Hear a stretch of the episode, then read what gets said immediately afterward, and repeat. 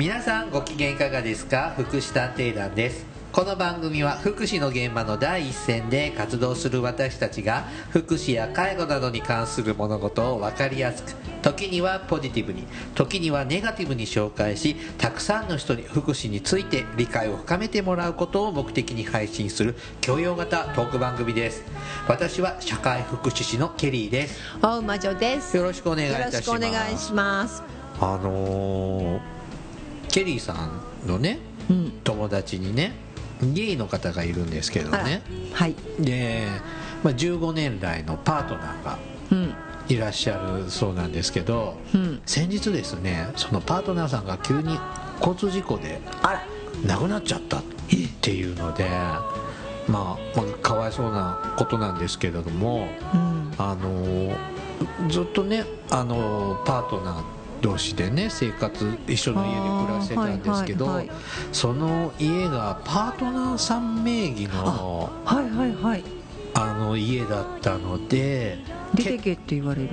そこなんですよ。だから一般的な見方からすると、まあ結婚し男女であれば正式婚であれば。ただのよく言えば同性ただもうちょっときつく言うと居候なんですよね、はいはい。勝手に住んでたぐらいに言われちゃうまあまあお金はいろいろ折半してたそうなんですけども、うん。でもそこで持ち主が死んじゃったら相続でパートナーには行かないわけよ。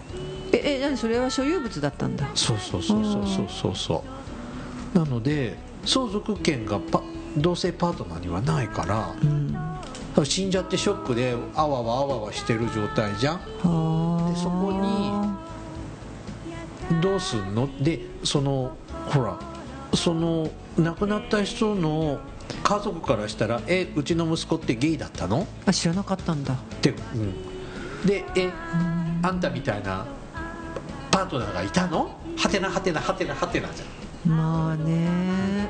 ゃんでちょっと心配でいろいろフォローまあ、メールしかやれないんですけどフフォローしてるん。ですけど、まあ、とりあえず今バタバタしてるから住んでていいよって言ってもらえたらしいんですけれどもこれからも住めるのかなるほどね、うん。買い売ってくれるのかくれるのか出てけと言われるのか不安ですね。分かんないので、うんまあそういうことなんですね、あのうん今ほらパートナーシップ制度とかさ、はいいろいろうん。自治体ごとやったりするり、うん。あと不動産屋さんもそういう人たちをね受け入れようということはしているけどでも所有権とかまでになってくるとちょっとややこしいですね。相続とかになると相続と結かになるとね婚には勝てないので。でもあれ？あの例えば遺言を残してたりとかすればいいの？しない。公正証書とか若いもんうん、でも逆に言えばそういう人たちは公正証書残しとくっていうのは早いうちにそこの手を打っとくっていうのは手かもしれないってね。いう方聞いたことあるけどすごく煩雑でああの細かいその男女の婚姻関係と同じようなことができるようにするにはものすごく数の項目があるんですって。ーでこれが男女の場合だと結婚っていう2文字で終わる。終わるので、うん、大変だったって。あだから離婚は大変なんだ。ああまあまあまあ そっちに行った。ね、だからおーでそれは何も手伝えないのでうんまあでもそういう相談を受けてくれる弁護士さんもいるんじゃない？で揉めてないもんまだあそっか。うん、だから揉めるのか揉めないのかもわからないしうん。死んじゃったショックだし。うーん。なるほどね。他人事ではねよく聞いてましたけどはあ。身近にあると何にもできないなって思ったしお葬式にも行ってあげられないのよ。あ普通僕大魔女さんのご主人よく知らないけど、うん。数えるぐらいちらっと見たぐらいだけど、うんうん死んじゃったら旦那さん亡くなっちゃったらうん。お通夜か葬儀ぐらい1回ぐらい顔出すと思いますよはいはい。でもパートナー自身も行けない。参列させてもらえるかどうかわからないもんね。うん。でその友達のパートナーさんが死んだからって言ってじゃあ僕らもあねねお悔やみにも、あうんうん。行けないんだうん。もうなんか物足りないっていうか、うん。いいのかしらってちょっと思って、なるほどね、うん。まあ人間いつ何が起こるかわからないですからね、ううんまあ、大魔女みたいにあのしぶとくうんこちびりながらでも生きてるやつもいるし、さすがうんこちびりマン大魔女です。ダメ。もうずーっとそれ言われるよね私こ小学校みたいですね。言ってることはね、さあえっ、と配信300回記念でですね福祉の仕事してよかったっていう話をそうそうそう。前回しておりまして、うんこちびる話じゃございません、思ったより長引いておりますので、はい、二人であのいい話マウントをしてますからね、今日もねあの本編の方ではね、はい。あのこの福祉の仕事してよかったっていう話をねね。してまいりはいはい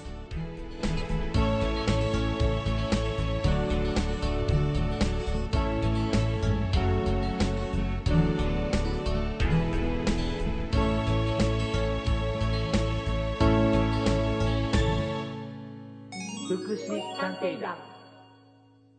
福祉探偵団第301回。やったー！福祉の300回超えました。福祉の仕事してよかったという話をですね、あのーしておりますが、まああのー学生終わって、まあ、就職したよって頃の話とかをうんまあね。してるぐらいかな。私学生短かったのでね、そうですね。あっという間に終わっちゃった。うんいやでもねあのーこれもうこの番組でも喋ってると思いますけどね僕はやっぱ大学でねあの4年間福祉の勉強を、えちゃんと4年で終わったのね？はいはい。一応、一応はい。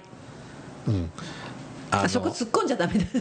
あのね当時ってね社会福祉士、ね、の受験資格取るために学生さんはあの現場実習に行かないとはいはい。ダメなんですけど、うちの学校マンモス校でうん。全員を実習に行かせる教員が足りないんですよ。わかるわかる。なので選抜制だったんですへね、ー。うん。それはね大学の見学会の時から言言われてました。あの見学会で在校生の人の話先輩の話聞かれ聞けるよっていうので聞いててあのーちょっとねねネガティブなね意見もあって、取れないんだよ。で当時僕の時でも絶対社会福祉士ないと福祉の業界で働けないわけでもない時代だったんで、まあそれそうですよ、今だってそうだもん。うん、まあ主事でも持ってるだけでもまあそうそうそう。まあだあそうね、ん。福祉系のあうん。ちなみにね大学を出ると大体社会福祉主事資格取れたり、えっと身体なんあ身体障害者福祉士とか知的障害者福祉士、司児童福祉士とか。取れますからね、うん。はいでなんで？ってへえって聞いててで、うん。本当に選抜制でうん。で僕はバイトにはまりまくってたんで施設のバイトに。学校は出席取りに行ってるようなもんで。沼にはまったね。はい。なんで全然勉強しなかったんですよ。は。で僕大大学4年でその社会福祉士になるための単位全部取れなかったわけ。実習と実習の単位が。でね。でも、うん。た当時は別にだってゼミの先生も言ってたんだよ。そんな君社会福祉士って絶対取らなきゃいけないのって。うん。まあねおじいちゃんゼミの先生だったから、うんまあそうかなって思ったんだけどでもね大学行くのお金親出してもらったわけじゃん。うん。で遊んではないけどは一応ゴールはまず一つは学生まあね時代のゴールは国家資格でしょ、うん。これで無資格でって僕社会人になってから後から取るかなとは取らないような気がして、うんうん。なんであの僕養成校に卒業後1年行き直しまして。あすごいねでも、その努力はすごい。で遠回りするけど、うん。でももう親にも頭下げてもう1年行かせてくれって言ってい行ってでそあの1年でよかったの？僕が行った専門学校は1年。はあその代わりぎゅうぎゅう詰めなんですよ、はうん、ででもその当時そういう社会福祉士の養成校も45倍倍率あるような時代だったので、同じ大学の系列の専門学校だったんで、うん。学校推薦でそれも面接があったんです。へえもう嘘いやだいぶ話を盛りまして あの まあの本当は勉強もしなきゃいけなかったんだけどバイトにも追われていろいろ大変だったんであのちゃんとあ勉強できなかったんでぜひってうん。言いまあでまくったら、もアルバイトだってさそのあれでしょ？障害者の施設にいたんでしょ、はいはいじゃあ別にねいいじゃない、ね、どこの誰か分かんないおばさんが「それは辛かったわね大変だったわね」って交換的に言ってくれて。当時から人騙すと上手だね、はいはい。それでなんでやや裏口に裏口ルートで入って1年間、うん。いあのすごく勉強しましたねこその時はね、うん。だからそうそうそういう時代でしょうで私もさ、その なんかね似てるなと思って聞いてたのが、あの社会福祉主事をね受けに行ったんですよ、うん。社会福祉主事はあの何職場から出してくれたので、はいはいはい。研修に行ったのね。そうそう。だ研修で全部、でそれは全社協って全国社会福祉協議会がやってるやつで、中村雄一先生のね直々の、ましたね。あのご講義を伺う、ね、お話を聞いて、そこに触発されて社会福祉士取らなきゃって思うわけですよ、そしたらさところが社会福祉士取りたいと続けて取りたいですってこう一応職場に言ったの、スクーリングがあるし、なんて言われたと思う？女がそうなるとっいやそうなかったけど。そこまではなかったですか？えうちの施設にさ社会福祉士なんていらないからって言われた。ああでも就職してたけどね、はいはいはいその知的障害者の施設に、この野郎と思ってね。あまだまだ出来たてほやほやの頃？そう。うん。だからこの野郎と思ったし私は中村雄一先生のお言葉がもう頭に入ってるかはいらもうこれは取るしかないって思って分かりました。じゃあ自分の有給使ってスクーリング行きますはい。って言ってえー単価切ってあのしかもえーあのケリーさんの何45倍って話もあったけど、何倍か分からないけど実はあの全国それこそ全国社会福祉協議会の、私あ当時ほらインターネットとかないからさねだから調べあんまり調べてなくてうん。そのどこにどういう学校があるかって分かってなくてで結局その全全国社会あの社会福祉協議会がそのままそういうのやってるよってほらチラシもらってくるじゃない行くと。はいはいはいはいはい。そのまんま素直にそれを受けてうん。あそれとねあとね当時ねえ愛護協会ってあったの精神薄弱者愛護協会です。でそこもね要請してたんだけど。あそうなんだ、うん、でもやっぱりあのそういうそういう社会福祉士の養成コース持ってたんだけど、やっぱりね全国社会福祉協議会の講師陣がやっぱすごいよ。トップレベルの人なの全国その。うだろうね。ですごいなと思って。でレポート書いて今でも覚えなんだっけな？差別と区別の違いについて書けたったかな。それをこう書いてで出すんだけど、で受かったのよ。でねとで私はさあなんだ応募者少ないんだと思って東京だったら行くでしょ？うん虎ノ門だったけどうん。行ったらさ、まあ、スクーリングとか行くと、まあ、当時ねあのまあどうもね周りね全部施設長とか理事長クラスなの。全社協のばっか、うん、で、うん。女の人少なくって、うん。で女子だけでネットワーク作るんだけど、今でもその人たちの付き合いあるんだけどへねー。どうもね聞いたらそこに女性の職、うん。あの先生がいて、うん。その先生 今もねお友達になってますけど、うん。その先生が男ばっかり応募してくるんだって、その社会福祉法人の理事長やら、施設長やらそんなのばっかり来るんだって、これはダメだと。うん。女性入れなきゃダメだって言って、私たちみたいのをあの、うん。やっぱりわあえてその何？取ってたんです。女性枠があったのね。女性枠あったんだあと、ね、だけど全体的には何倍だっけ？7倍ぐらいって言ってたよ。まあ一応女性枠でもだからもちろん落ちた人もいるしだからあえて女性枠で取ってくれたからもうおっさんばっかり周りが。そういう中であの勉強させてもらったっていうのはすごい勉あの勉強だなと思ってます。はあのね学生の時の友は貴重ね僕も今でも大学の時の友達は数名つながり残ってて、い私もそうそうあの、まあ、もちろんその専門学校であったりその後のそのねうん。そういったあの学何？専門あ専門学校、まあ、そこも専門学校っていうかねうん。通信制ですけどだったりねお付き合いあるけどでもあの時に社会福祉士取ろうと思って取ったのは正解だったかなって思い切ってもうちょっと自分自身の生活が変わるぞっていうのが分かってた時期だったんだけれどもいろんな意味でね。まあ、うん、だけどあの、まあ、思い切って取ってよかったかなとは思っています。はい。僕はねあの就職はねあのバイトしてたとこそのまんまスライドでもいいのかなとも思ってたんですよ、は。うん、でもよく考えてなかったの。うん。昔はほらこコネとかでもさ 採用あったようなまだ時代だったんで。まあね、はいはい。とかあのだから一緒の施設で働いてたバイトの人も正職員に昇格してうん。ってなってくる人も何人もいたし、うん。あそんな時代もあったね、うん、今どうだか分かんないですけどでもいいのかなぐらいで思ってたんです。そしたらですね専門学校の先生がですねあの市町村市町村社会福祉協議会で求人があるからって。ではあさ学校との癒着ってあるじゃん。まあね。あそこお宅の大学から誰かそう紹介してそうそう何人ぐらいとかね。うんで指定校、うんうん。うん指定校みたいな。推薦じゃないけどね。うん。で今年誰も大学で誰もいないんでほう「ケリーお前どうだ?」って言われてその時に38度の熱があってあ判断力なかったんだ、うん、先生何をおっしゃってるかよく分かんなかったんです。あああって言って、まあ、とりあえず受けたんですよ。であと地元の社協も受けたんですよ社会福祉協議会。は。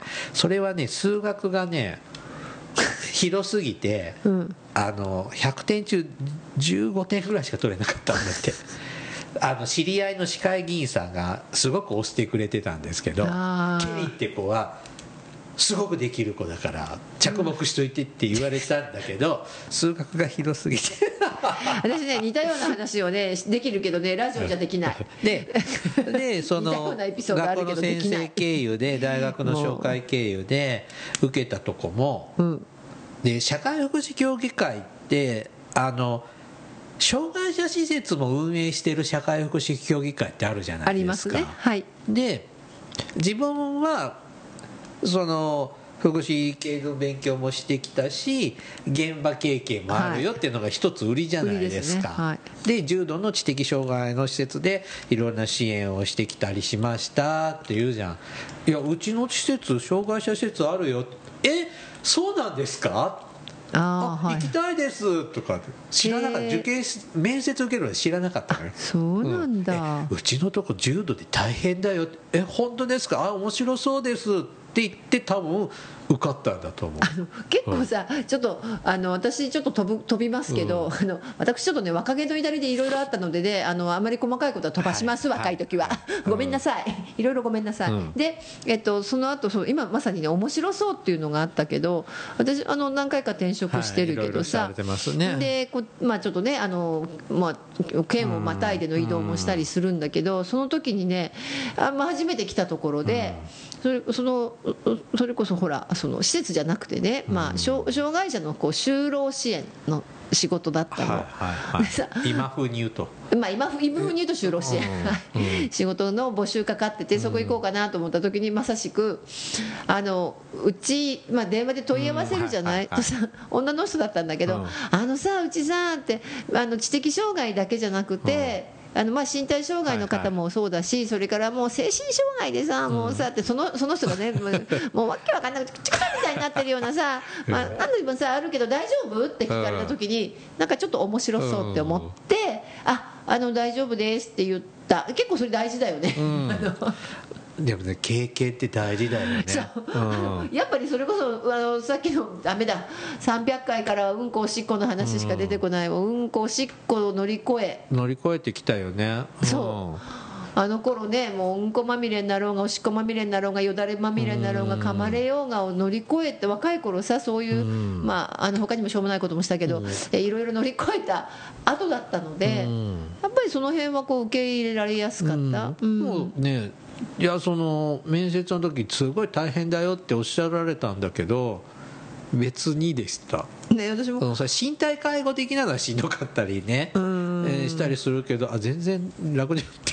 私も身体介護はあんまりしてなかったって言えばしてなかったんだけど、あの重心の人が多かった。あそうだよね。私は重心じゃなかったんでどっちかっていうと動く障害の人たちだからあの要するに前も話したけど強度行動障害の人を最後見てましたのでなんでここの人たちの生きる意味は何だろうってこう考えたことがあって。うちはそれはねあの国立病院に行った時ああの僕らの町のあありますね。近くに、はい今は国立病院って独立行えーとね、政法人なんだらなんだらなんだっけなうん。国立病院機構とかっていうととうんこになってますけど、あそこ見に行った時もう管に巻かれた障害者病人なのかねあの。く管なのか。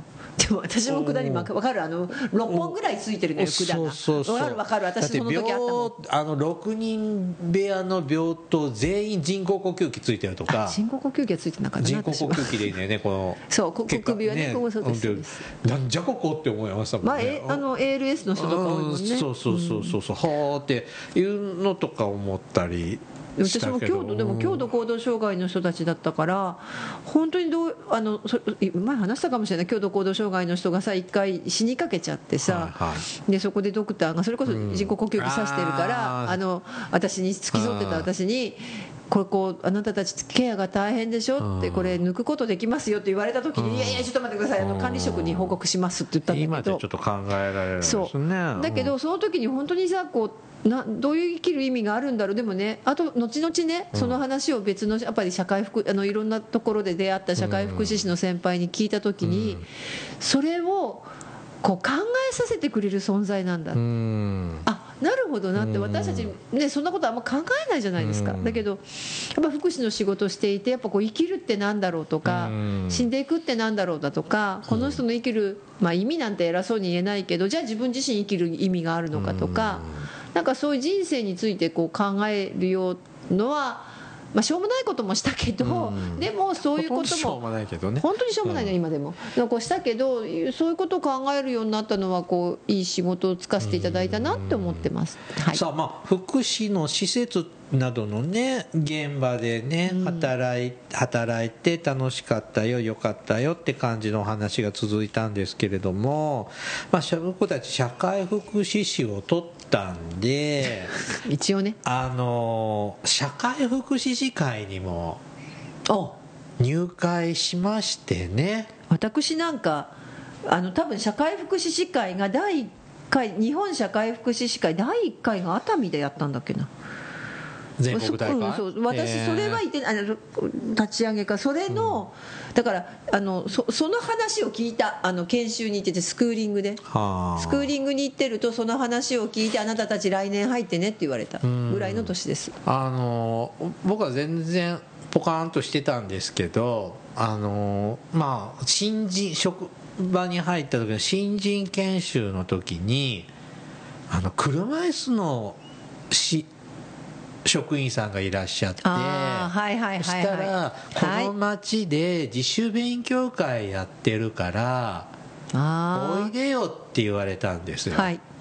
で行ったのは僕だけだったんですけどはあその時大魔女さんと初めて会ったのよ。でその自主勉強会を立ち上げたのは大魔女とそれからもうあとえ違う。あれ車椅子違うの。あのあっちの地域包括のまだいいの？あまだいる。あのあうん。ちょっとこうぽぽっちゃり系の人と、うん。それから もう一人今今は実はあのスクールカウンセラーをされている方なんですその人がもう長い付き合いです。3人って聞いて三人です車椅子の人だと思って違ってたんだ。あ違うんだ。あの最初はねこの3人が、あでし面白いこと1人は私はそうやってあの要するに全国社会福祉協議会の,、えーのところで取ったわけでしょ、うん。まあ、卒業してね、国家試験受けました。で1人はね行政職だったんですよ。行政職の人ってさ、うん。あのなんていうのそういうなんか研修とかなしで取れなかったっけ？取れたら割とそう。初期の頃はね。初期の頃。でそれの人なんですよ、したら1桁2桁ぐらいというとその可能性高いんだよね。そう。でもう一人はあの私たちの住んでるところにの近所に、ん。えっと、4年生大学を出て1年間の通学制の,、うん。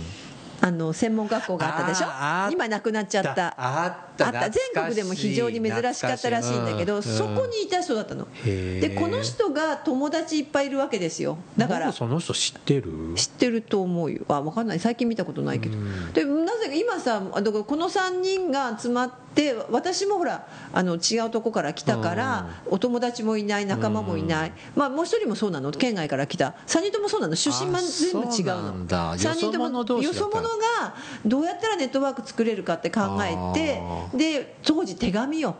うん。知ってる人たちに手紙書いてこういう集まりをするから集まってくださいって言って車椅子の人とかとつながってったのとかあの初のローラさんとかさ。最初の時ってさ、うんはがき来てたもんね。だからはがきはがき勉私はがき出してたもん。あそう。当時だって来てた来てた。郵便以外にさルないじゃない、うん。メールなんてない時代だもん、まだまだない時代だよね、うん。だってだからあのほらけスマそホじゃのポケ頃ベルだよ。がまだ30回とか40回とか、うん。それぐらいの時自分はがき来てたの。だからそれをやろうよっていう話をね、なんでそういうことを考えたかっていうと、やっぱりネットワークつくあの実は私一時期大学の研究室に行かせてもらってて、ああ。のそのさっき言ってた前のね施設で勤めてた時に、大学の研究室にあのいいなんていうのかな。最初はね聴講生だったんです、うん。あの落ちた大学の聴講に行ったんです、はあはあはあ。で最初にあの訪ねた先生は児童心理学の先生だったんだけど、いやあんたそんな働きながら聴講なんかできないよって蹴られて、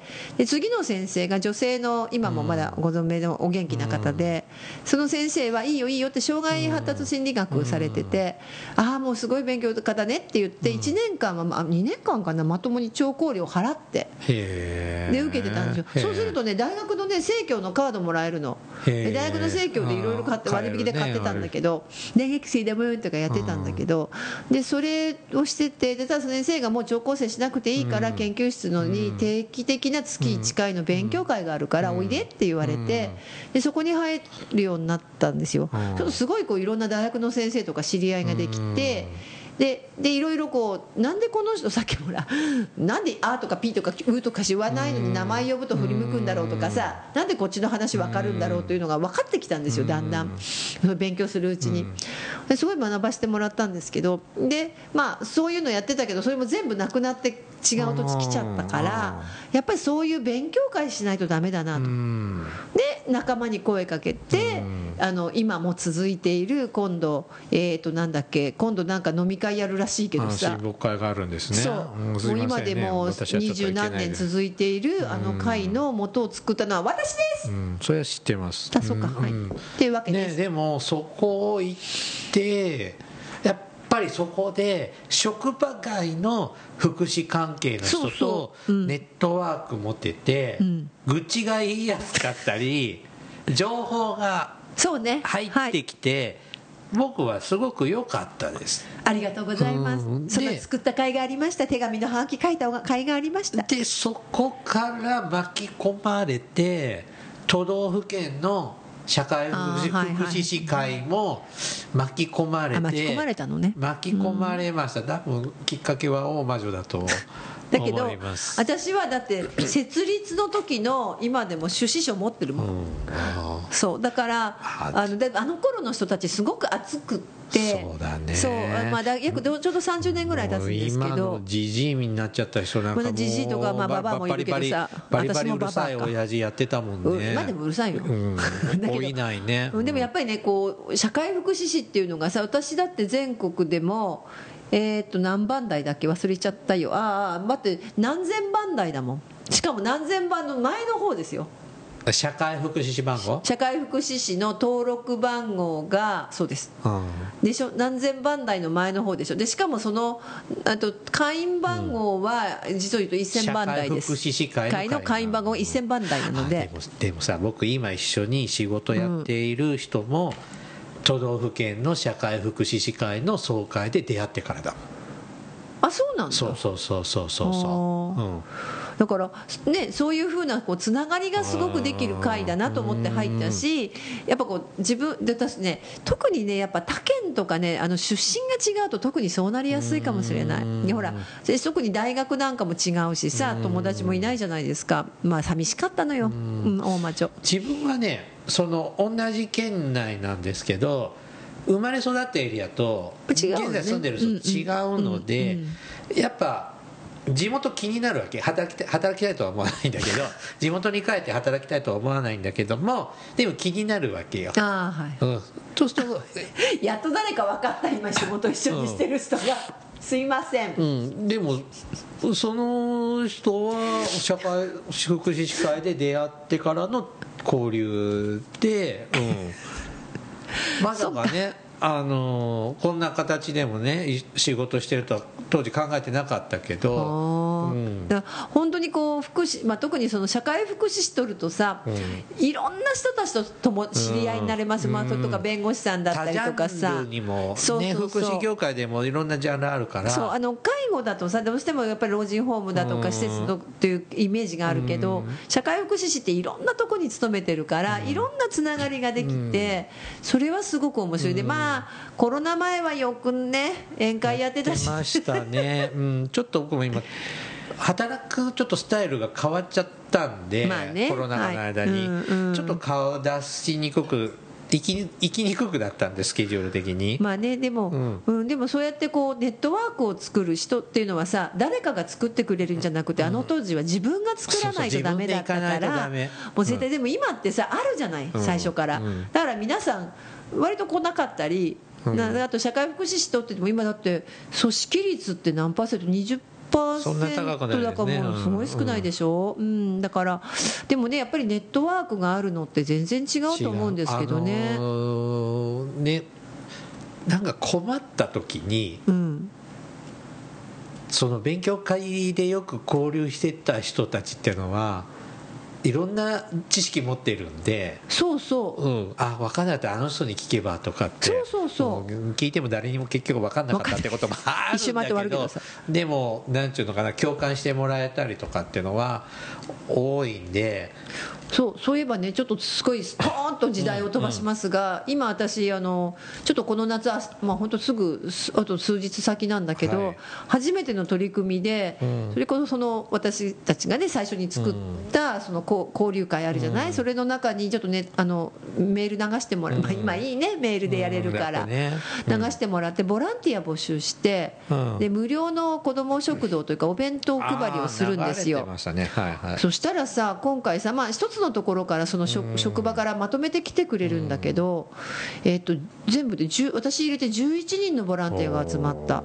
平日の昼間よ、うん、で暇あのそうよ。あの重鎮のねおじさまからあの本当にねいろんな人が高校生も来てくれるって言ってだからほん本当にこういうのはありがたいなと思って皆さん手弁当というかね。あのねちょっと若者がね、うん。こう今社会福祉士会うん。入りにくいみたいなんですよね。でこれ僕の世代もあったんですよ、まあね、うん。うん。であのー僕はどこでもずずずかずかって入っていくんで、まあね、うん。あの気にならなかったんですけど他の人から言うともう大魔女さんとか他の あの人やこの人とかって大御所なのでローラも大御所だテリよーさんねあんな大御所の人とねタメ口で喋ってるってねすごいあだねって言われるの。えすごくはないじゃん。単なる酔っ払いだったのね、うん、あなんでね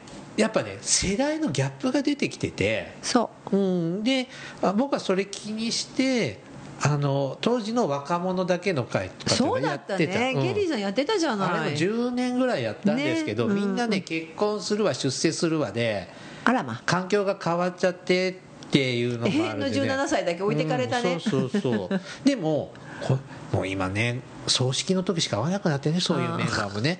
あの前のそのメンバーの誰々さんの親が亡くなったんで何人か集まってその通夜とかの後飲みに行くと同窓会で楽しいのよ、うん。でもなそういうこう横のつながりっていうのあがー。やっぱり私たち社会福祉士にとってはすごいこうあの財産だったり本当であとね私はさだから老害ってよく言われるけどさ、今でも老害だけど、だけどやっぱ若い人たちからこう刺激を受けたり、うん。学ぶことってすごく多くて、最近もねこうある委員会に入ってるんだけどその時にその一人の人がさソーシャルビジネスをしたいって言って今度なんか立ち上げるんだって。あなんか悪徳商法かなんか違うですか？違う違うすごいななんだろうソーシャルビジネスと思いながら、でもすごいなってそういういろんなやり方、何するかって喫茶店始めるの、はあ。うん、だからそういうこう社会的な課題を解決するためにでもこう見てるのはなの表はこじゃれた喫茶店だったりとかさ、そういうところに今福祉っていうのもこう発想の自入ってきてる。由化というか多岐多様化はしてるもんね,、してるね。福祉サービス、ね。うん、だから、うん。そういう意味ではこれからとっても面白いうん。し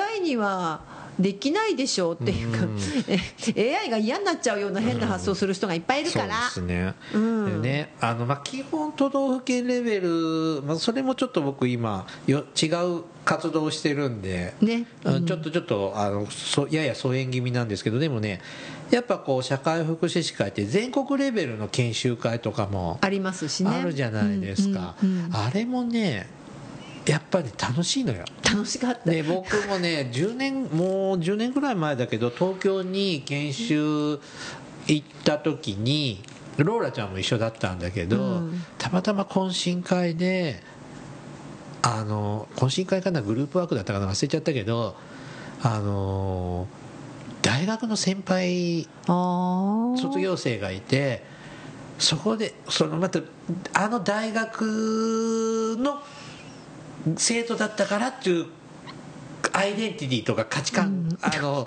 すごいわかる。うんあるんですよ。いい良くも悪くも、はい。であるあるっていうのが分かって懇親会とかで語り合って初めて会った人ともう心がポッポッカポカになって気持ちよく帰ってきたんですよ。ですね。何を研修したかは覚えてないんですけど。ね、うん。大体ね研修の内容は、うん。私もだから全国大会とかねよく行ったり、まあ、今本当コロナ禍がねあのあってあれだけど、変わっちゃったけどうん。ね、でもね最近ね私のほらあのほら何弟子みたいのいるじゃない？私の弟子みたいなあのあああの人あの人あのドスコイパパ。ドスコイパパはい。ドスコイパパね全国大会にはまってんの。あそう。もうずーっと言ってるよ。あのほら一緒にあれ？ケミさんあ私置いてかれた。あれ電車乗り忘れちゃってさ怒られた行ったの東北だっけ？松山松山。松山も行ったね。うん。東北も一緒に行っ東北もた？よ行ったであの時あいたいたであの頃にああいたいたいた。そうだねあれからハマっちゃってさそうだ。今年も行ってたよ。去年も行ってた。そうだ。うん新幹線の駅で大魔女来るのを居酒屋で飲んで待ってたの。そうだそうだそうだそうだ。はい。大魔女いろいろやらかしてます。あはい。そうハマってんだ。今ハマっててであー全国の友達ができて、うん。でそこでまたその他県がどうしてるかとかっていうのが学ぶじゃない、うん。だから結構こう視野が広がってきてていい感じですよ、うん雑談レベルでね話ができるんでね。そうそうそう。だからあのどうしてもほらね自分の県と自分の仕事ばっかりしてるとうん。視野って狭くなりやすいんだけどうん。やっぱパッとこう広がってくるのであのなんだろう自分たちの都道府県のその社会福祉士会がさまあいろいろあるでしょ、うんいろいろある。だからさあおかしいよねっていうのも見えてくうん。るっていうのは言ってましたね、うん、まあね知らない人隣にいても喋ると仲良くなれんのよね、このそう。職能団体ってね。そうででもねうん。昔前ねあのとあるそのまあ実を言うとその教育委員会県県の教育委員会の方だったんだけはあどその方がまあちょっとゲストで来ていただいた時にうん。飲み会に。うん。あのさ社会福祉士ってさ何？って言われてはい。だって名刺もらうたびに違うんだって職種とか。わかる？わかるよね。あーいら生活指導員あ相談員って書いてある人もいれば場合によっては刑務所のなんたら相談員って書いてある人もいればねえなんでだって学校の先生だったらどこ何々学校学の校だよね。そう。そうだね。もうでしょ？9割。うん何これって言われた。だからでもそれくらいもう本当に幅広いところに社会福祉士とかまあがい人て間の暮らしてるとこ社会福祉士どこでも仕事ができるわけですね。で一人ね金もらえるかどうかは別ですけどね。そうそうそうそう。そう、うんそういう意味ではあのすごくお面白いし自分が苦境に立たされても、まあ、まさに私なんて本当に苦境に立たされてますよね。今仕事あんまりないしそれでも仕事もらったりとかそれから僕も紹介したよ、ね、ありがとういくつか候補を出してるよ。そう。でうん。だこうなんていうのかな。あの自分がこう自分自分がね、あの難病とかになってもそこを乗り越える方法とかさ、あとそういういろんな人を知ってるからへこまずに済む、うん。あのこれ僕らちゃんと時間かけていろんな勉強会とかでネットワーク作ってるからよねあそうだって30年かかってるわけだからさ、うん。ね結局。これね1回や2回来たら来ただけで仕事が舞い込んでくるという誤解しないであそれね違いますね、うん。あのけでしかもあのたたまにい相らっしゃいますね。相手もかなり見てますね、うん。あの相手もこうだいぶ人物を見てから仕事振ってこられるので、はい、なので大魔女さんもケリーさんもそれなりに人望があると評価されているのでえへそうかな。それなりにそうかな。お仕事来るんじゃない？いや口八丁そんなことあの適当にほら口八丁でさあの話まとめるからって言ってたよ。誰が言ってたんだよそんなこと。じゃあこの後で。まあそれもでも技術だもんね。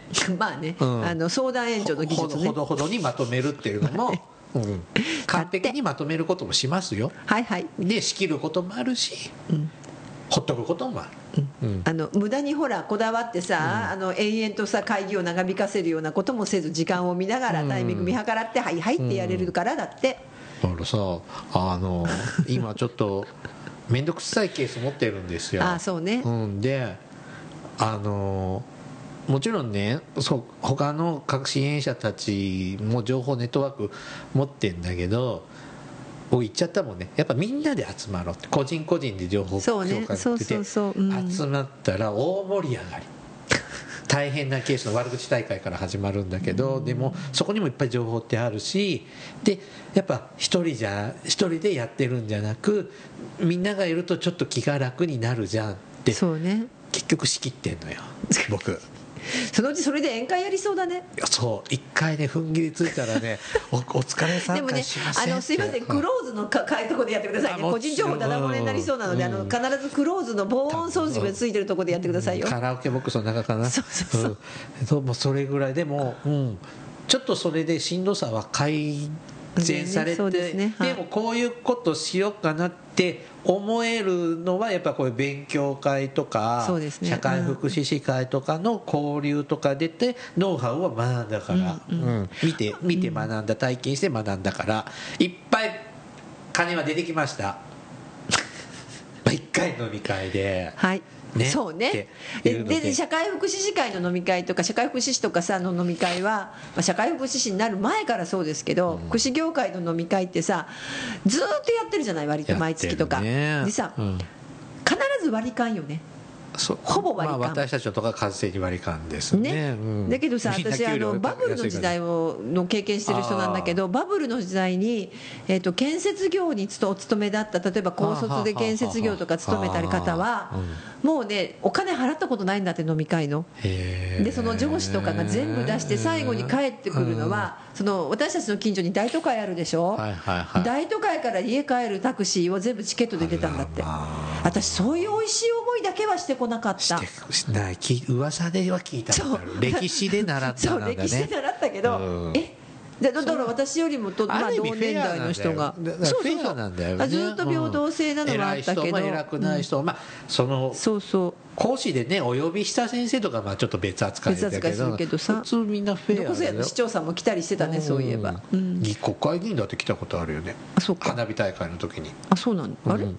うん、あそっか,、うん。とかね。だけど私ねただね一つねあの、はい。真面目なこと言うね、うんやっぱりね現場から学ぶんだと思う、うん。あのケリーさんも私も本当に最初と同じだったよね、うん。前回、うん。知的障害者の施設勤めて、いろいろあったけど、はいあのでもそこから学んでいくじゃないですか。そうですね。うん、だからまず現場から学ぶし、いろいろ今までに出会った人たちが私たちを育ててくれたなっていうのは本当にありがとうございます。あのいろいろとご迷惑をおかけした皆さんもいらっしゃいますけど、ね。まあ、ここでお詫びしとこう、まあ、僕からは申し訳ございませんでした。コミュニティの場は惜しんじゃダメ、まあそうね、うん、投資はいですね、うん。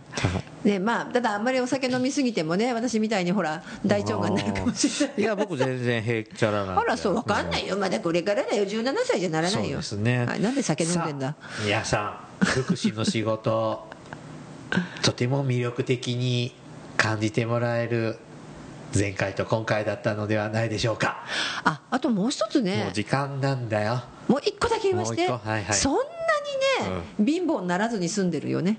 そうだね。思わない？ここ大事よ、ううん。ん。あのすごくさこうアップダウンの大きい人いるじゃない？あの収入とかそれこそさっきの建設業の人なんてさもう倒産しちゃったりするでしょ、うん。そういうのないもん、倒産はない閉鎖はたまにあるけどね。まあ、たまにあるけどね、うんでもでもまあ。私たちは別にほら経営してないからさまた次 どこまで、まあね。そうでしょ、うん。うん資格あるから食っていけるし、はいはい。さあ終わりましょうか。はい。This is 福祉探偵団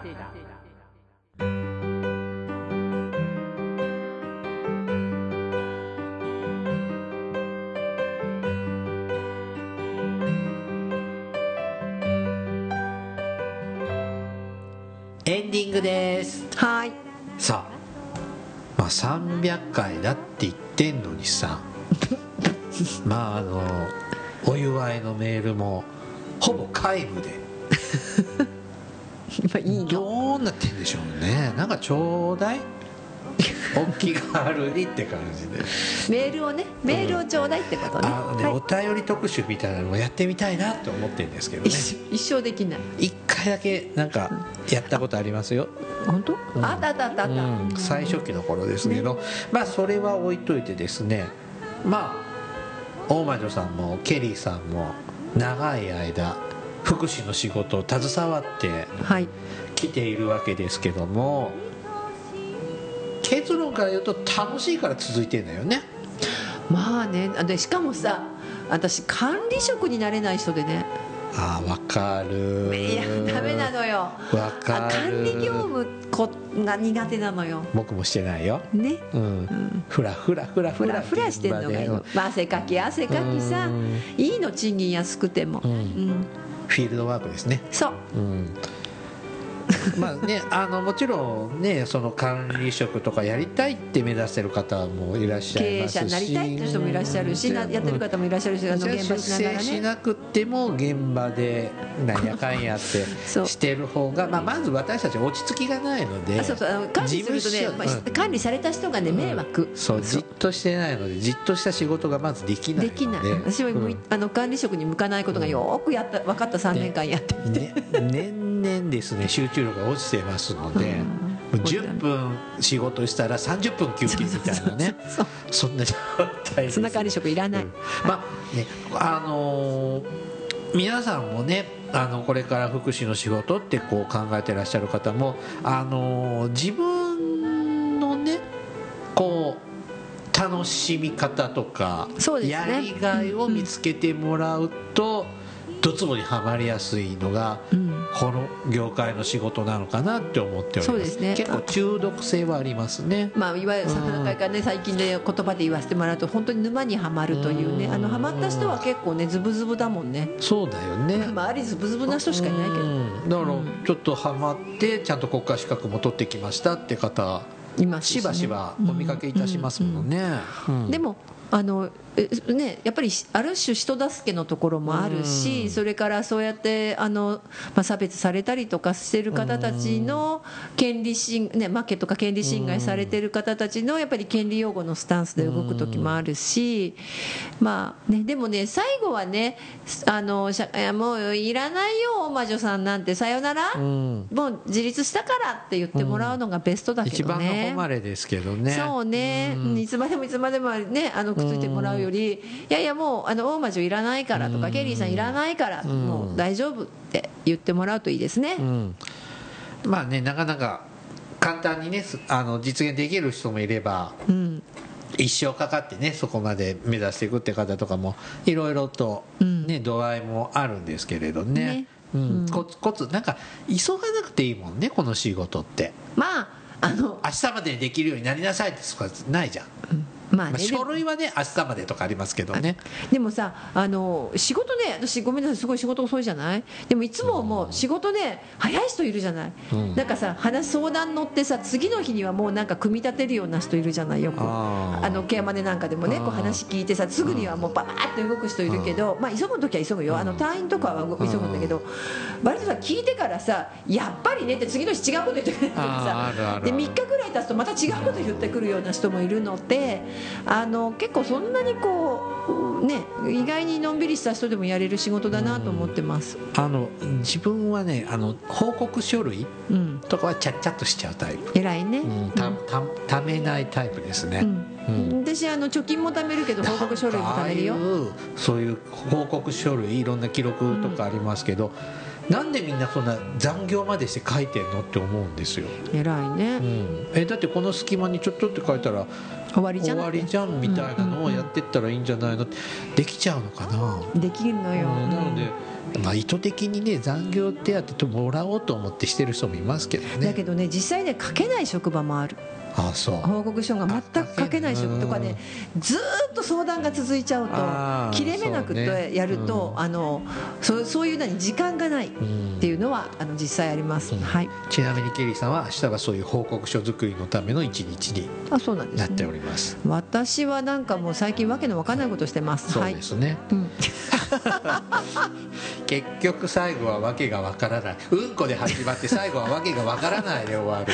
えー、いいうんこに戻る、はい。うんこね。なんでうんこちびりマンでしたね。はい、さあ皆さんもねこの業界ねあの業界人の方ね福祉の仕事介護の仕事してよかったっていうねメッセージもそうですね。いただけると、ね、いただきたいなと思います。ね、一緒のね励みの種をください。はいはい番組からのお知らせです。福祉探偵団では皆様から福祉や介護に関する疑問や質問不満や愚痴番組に対する感想やご要望を募集しています。もちろん普通のお便りも募集しています。お便りは E メールでお願いいたします。メールアドレスは福祉探偵団アットマーク Gmail.com 綴りは fukushitanteidan アットマーク gmail.com です。また福祉探偵団の X があります。フォローをお願いいたします。福祉探偵団の Facebook ページも開設していますのでいいねのクリックをお願いいたします。はいそろそろお別れの時間となりましたよ。お相手はケリーと。大魔女でした。それではまた次回お会いいたしましょう。ごきげんよう。さようなら